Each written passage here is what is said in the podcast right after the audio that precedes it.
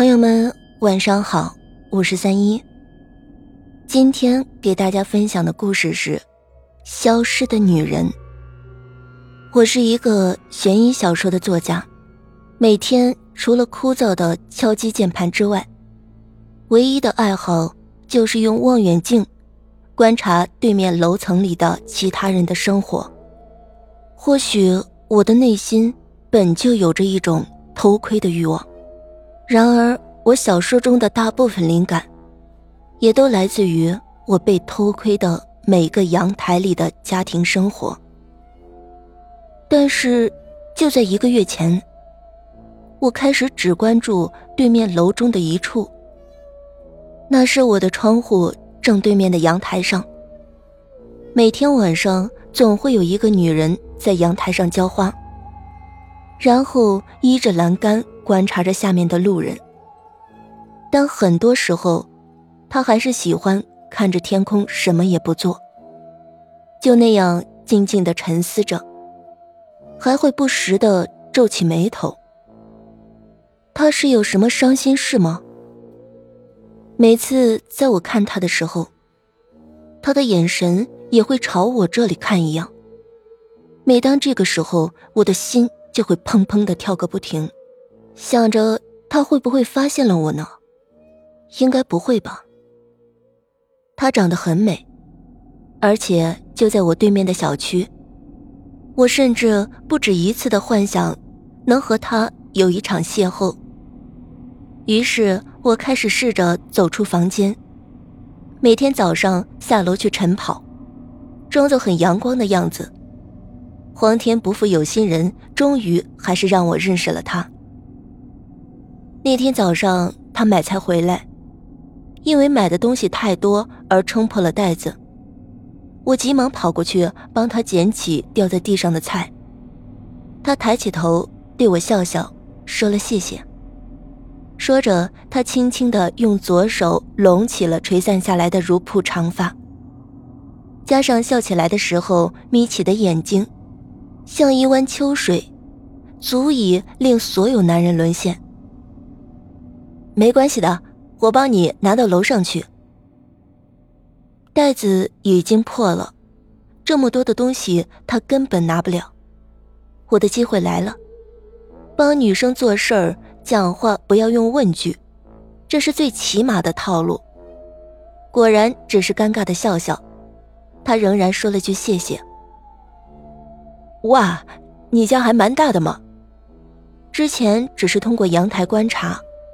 没曾想，原来房间这么大。一个人住这么大的房子吗？我试探性的问了一句。通过了这么久的观察，他应该就是一个人。对啊，是不是很浪费？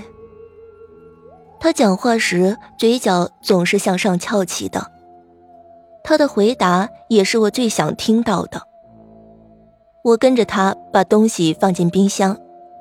他从冰箱里拿出一罐饮料，递过来说：“真的非常感谢，不介意坐下来喝点东西再走吧？”“ 不胜荣幸。”我也微笑着接过饮料，心里早已乐开了花。难道单身久了，老天爷都看不下去了？我叫静兰，还没请教先生你的名字。呃，叫我子都就好了。我尴尬的笑笑，喝了一口饮料，他也喝了一口。这个时候，我发现了他手腕上的镯子。蓝小姐的镯子很特别呀。虽然是这样，但我对镯子并不关心，只是想找一些话题而已。对呀，这可是世界上独一无二的手镯啊。他好像很喜欢这个手镯似的。也很乐意听到别人夸奖他的手镯。呃，看来我该走了。虽然不太愿意，但是一罐饮料已经喝完了，已经没有留下来的必要和理由了。呃，我送你下楼。直到下楼，我都没有想好该说的话，直到出了门，站在楼下走廊的时候。才勉强的挤出了一句无关痛痒的话。呃，谢谢你的饮料。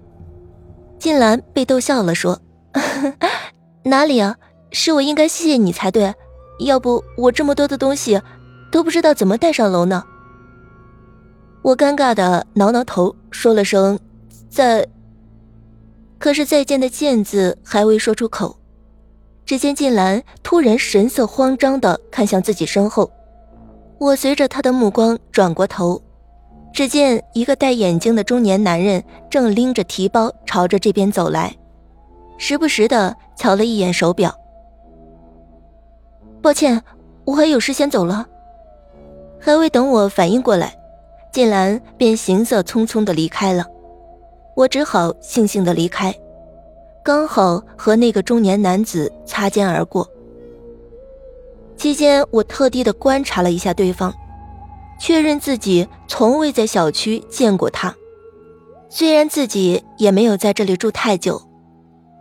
当天晚上，晋兰没有像往常一样在阳台上浇花，客厅里也是一片漆黑。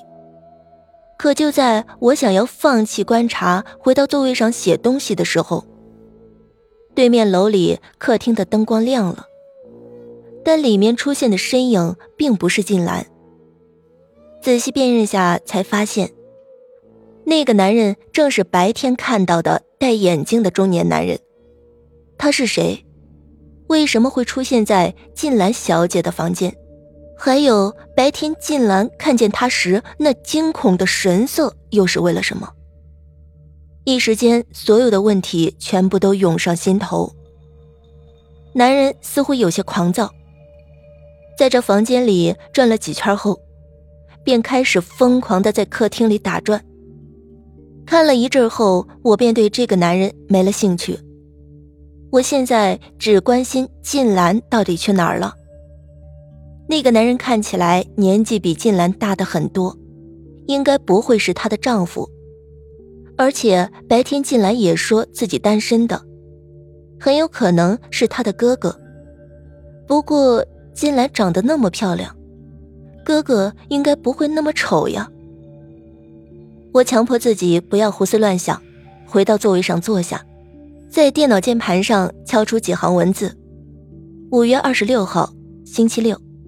今天没有像往常一样见到那恬静的女子，不过白天知道了她的名字，所以今天应该是我和她相识的第一天。